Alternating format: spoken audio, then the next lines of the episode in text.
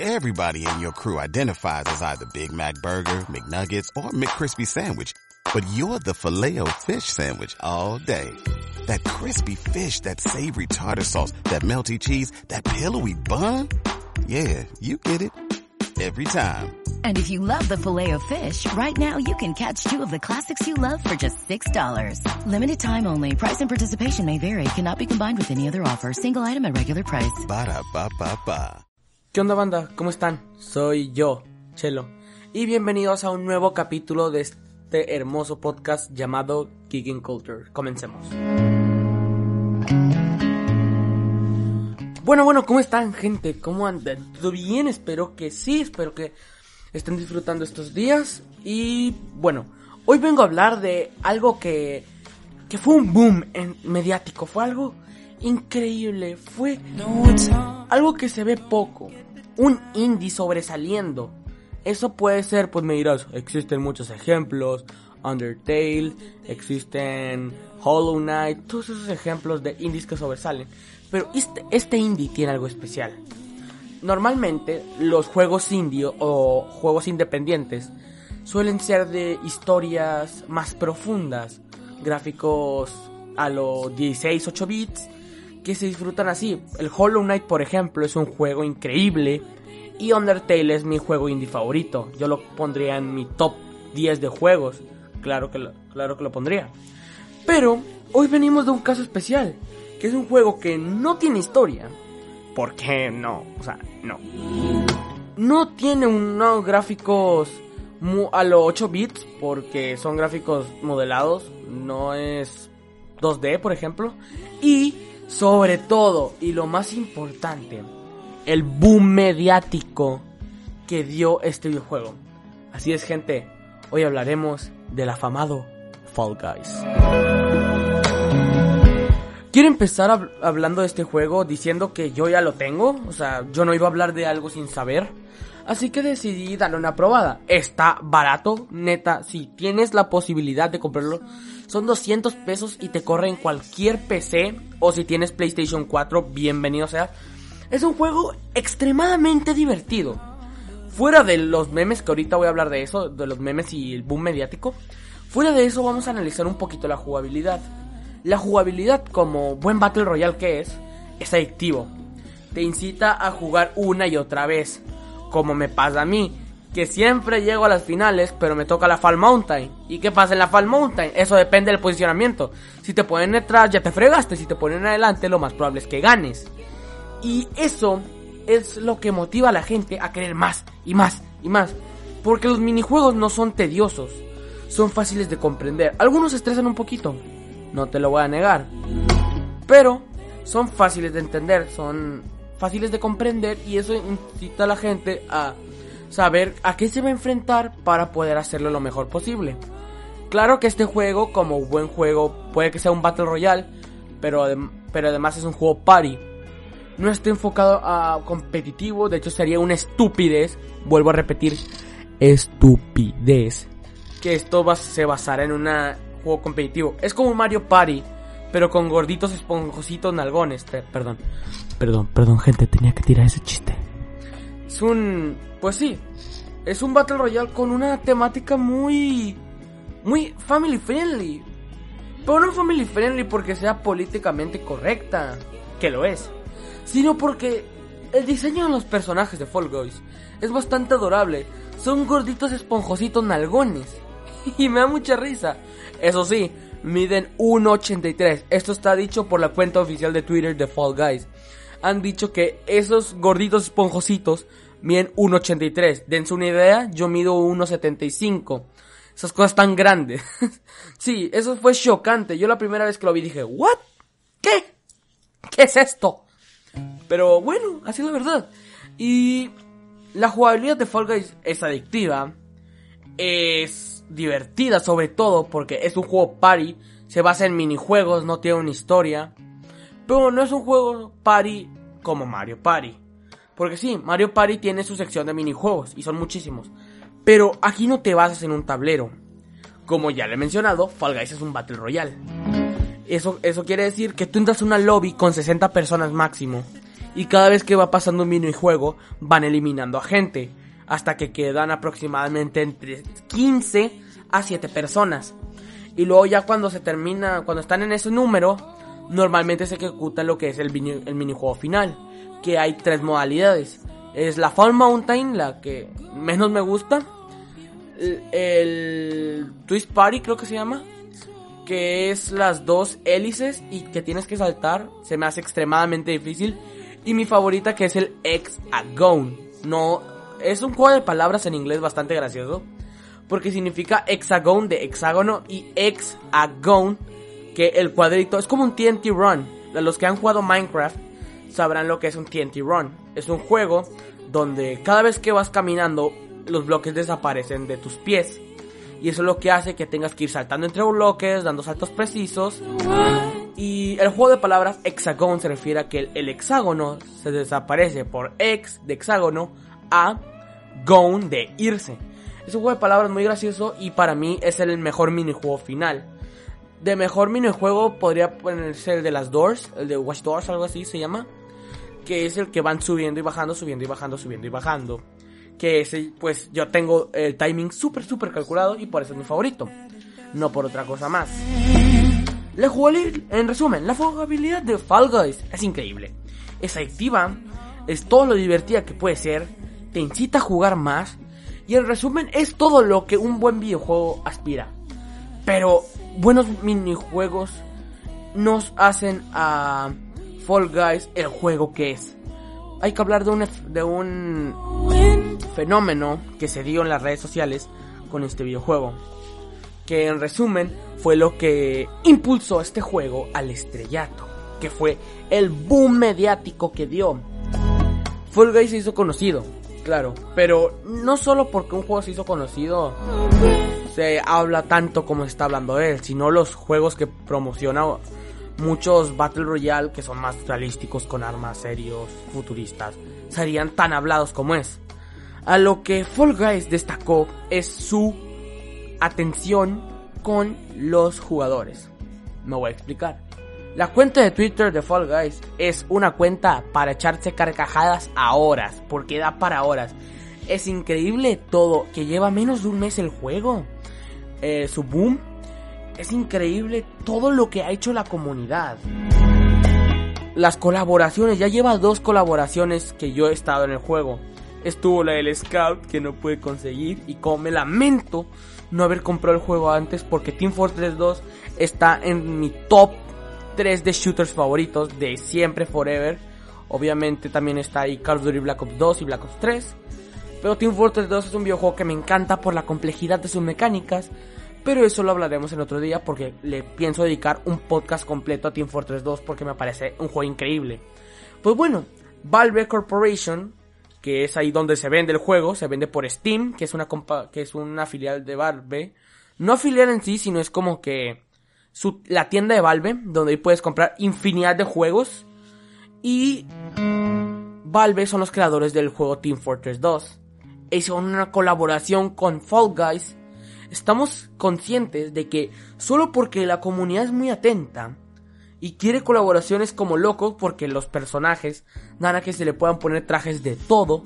Es que hay trajes tan ridículos como un hot dog, unas papitas fritas, una hamburguesa, un furry lobo, una paloma toda rara. Como tienes tanta versatilidad con el movimiento de los de los personajes, las animaciones, los trajes son tan fáciles de poner. Hicieron una, colaboración y metieron el traje del personaje Scout del Team Fortress 2, que es una de las nueve clases y una de mis favoritos de jugar, solo siendo superada por el Demoman, Soldier y Spy. A lo que me refiero es que en menos de un mes consiguió colaborar con uno de los peces más gordos en el gaming. Y ya están colaborando con otros indies. El indie increíble llamado Enter the Gungeon o Exit the Gungeon, que es su continuación. Ya hicieron su colaboración y pusieron al Bullet King, que es un enemigo del juego, es una bala.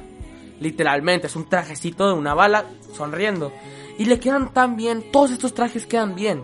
Se puede personalizar a tu muñeco de, varias maneras. Se le puede poner el patrón en todo su cuerpo de melón. el que yo llevo son unas tiras. Hasta se le puede hacer la parodia de el calzoncillo de corazones, que se usa muchas veces como elemento cómico, también está en el juego.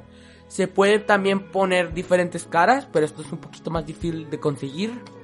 Se puede también poner diferentes trajes, como ya lo mencioné, el de Exit the Gungeon, el de Team Fortress 2 del Scout, la paloma, el astronauta, todo eso se puede modificar. Se puede modificar el color. Yo actualmente uso uno naranja con azul turquesa. Es el que es mi combinación, el astronauta con el azul turquesa. Y hay infinidad de combinaciones. Algo que también le tengo que agradecer bastante al juego es que no tiene microtransacciones en general. Sí tiene unas skins, que sí las compré al final que todo, pero son 60 pesos extra y Valve te vende una edición donde te viene un paquete y el otro, como ya mencioné, cuesta 60 pesos, es algo de nada. Pero al final son puras skins. Y dirás, bueno, pero para comprar otras cosas ocuparías una, una moneda que se compra con microtransacciones. Sí, sí, se llaman kudos. Pero son tan fáciles de conseguir en el juego que no hace falta. Sumándolo a la jugabilidad adictiva del juego, cada vez que, que juegues vas a querer jugar más y más y más y más. Y te digo que si juegas bien, en menos de una hora ya tienes más de mil kudos.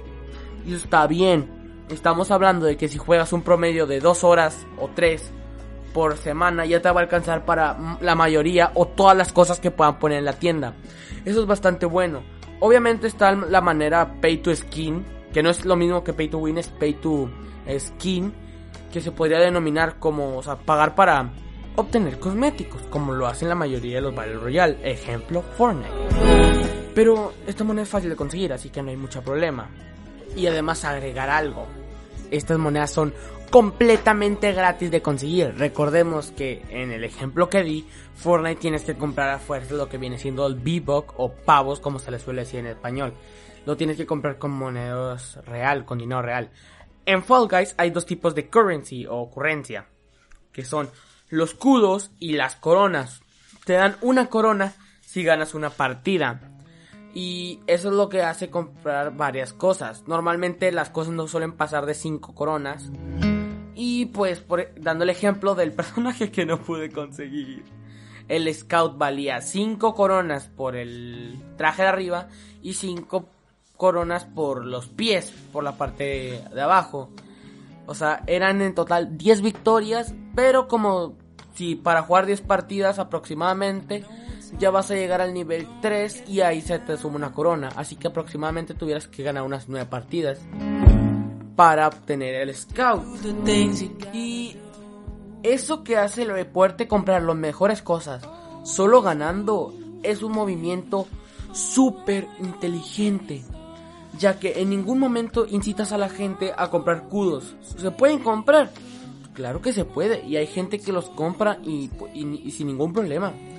Pero el hecho de que las dos currencias del juego se puedan ganar de manera gratis eso es algo increíble. Ahora hablemos de la cuenta de Twitter de Fall Guys. Como ya mencioné, es unas carcajadas seguidas y seguidas. Hay tantos memes que no los podría resumir en este podcast porque si no se alargaría la hora y media. Bueno, es que Fall Guys está hecho para esto, es un juego divertido, hasta la cuenta de Twitter se burla de sí misma, no se toma demasiado en serio. Por ejemplo, supuestamente que me imagino que obviamente va a pasar, se hizo muy famoso un tweet de la cuenta de Fall Guys que era que mencionaba el juego Cyberpunk 77, que es un juego que se ve muy bien y que va a salir en este año, que cuántos retweets para que hicieran una colaboración. La cuenta oficial comentó que uno, así, one. KFC también se ha involucrado y actualmente Fall Guys lanzó una propuesta que era el que donara más dinero iba a tener su skin. Ya de por sí esto es algo que da, que es, que es bueno. Ahora, lo mejor. Esto no se hizo para que Fall recogiera dinero para la, para la empresa. Se hizo para una fundación benéfica de Gran Bretaña que se llama Special Effect. Es una compañía que, como ya dije, está ahí y que se encarga de las personas gamers con discapacidades físicas. En esta em, como ORNG se inculca a los niños o normalmente son niños o señores que juegan a los videojuegos. Hablo de niños y señores como pueden ser niñas y señoras para que no me vengan con cosas. Se los inculca a superar sus discapacidades físicas con jugando videojuegos, a mover más las manos, los brazos, inclusive con la Wii que puede mover todo el cuerpo. ¿Qué pasa? Fall Guys pues dijo se, se unió con esa empresa y puso un, una, una cuenta para donar y el que diera la donación más alta iba a tener su propia skin en el juego. Ya solo para decir que con tres donaciones llevan más de medio millón de dólares. Han de llevar unos 700 mil dólares si solo contamos las tres donaciones más famosas. La de el streamer Ninja, que es, es famoso por jugar Fortnite y ser uno de los mejores jugadores. Él dio 200 mil dólares a la causa. Luego, el famoso youtuber Mr. Beast, que a él ya se le conoce por gastar mucho dinero, por tener mucho dinero, él donó 300 mil dólares a la causa. Ahí ya van más de medio millón de dólares. Pero todavía no se queda así. Actualmente la, la bid o la apuesta más alta, la donación más alta, ha sido de la cuenta de Twitter Piques. Piques. Que fue de 325 mil dólares. Es una banda de dinero. Y todo eso lo hicieron por una causa benéfica. El juego es bueno, es gracioso, la cuenta de Twitter tiene muchos memes, es súper atenta con la comunidad, con decir que retuitean fanarts, retuitean posibles ideas de skins. La cuenta de Twitter de Fall Guys es todo lo que está bien. Es, un... es para mm, darte muchas risas, es para apoyar porque al final estás apoyando cuando tú puedes dar tu donación, obviamente al final esto no se hace para la skin, se hace para apoyar a la causa de Special Effects. Pero el hecho de que motivaran a la gente haciendo esto me parece increíble. Fall está logrando lo que muchas empresas quieren, desean, que es tener una comunidad atenta, ser un juego divertido, ser algo por lo que basarse, renovar un género y encima ser muy, muy, muy adictivo. No me queda mucha cosa más por agregar. Simplemente que si quieren jugar Fall Guys lo pueden comprar en Steam o comprarlo en la tienda de PlayStation 4. Quisiera yo que Fall Guys me reconociera, pero pues es imposible. Pues muchísimas gracias por escuchar este podcast. Yo soy Chelo y nos veremos después.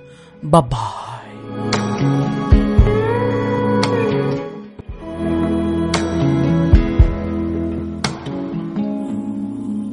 sometimes that it doesn't make sense.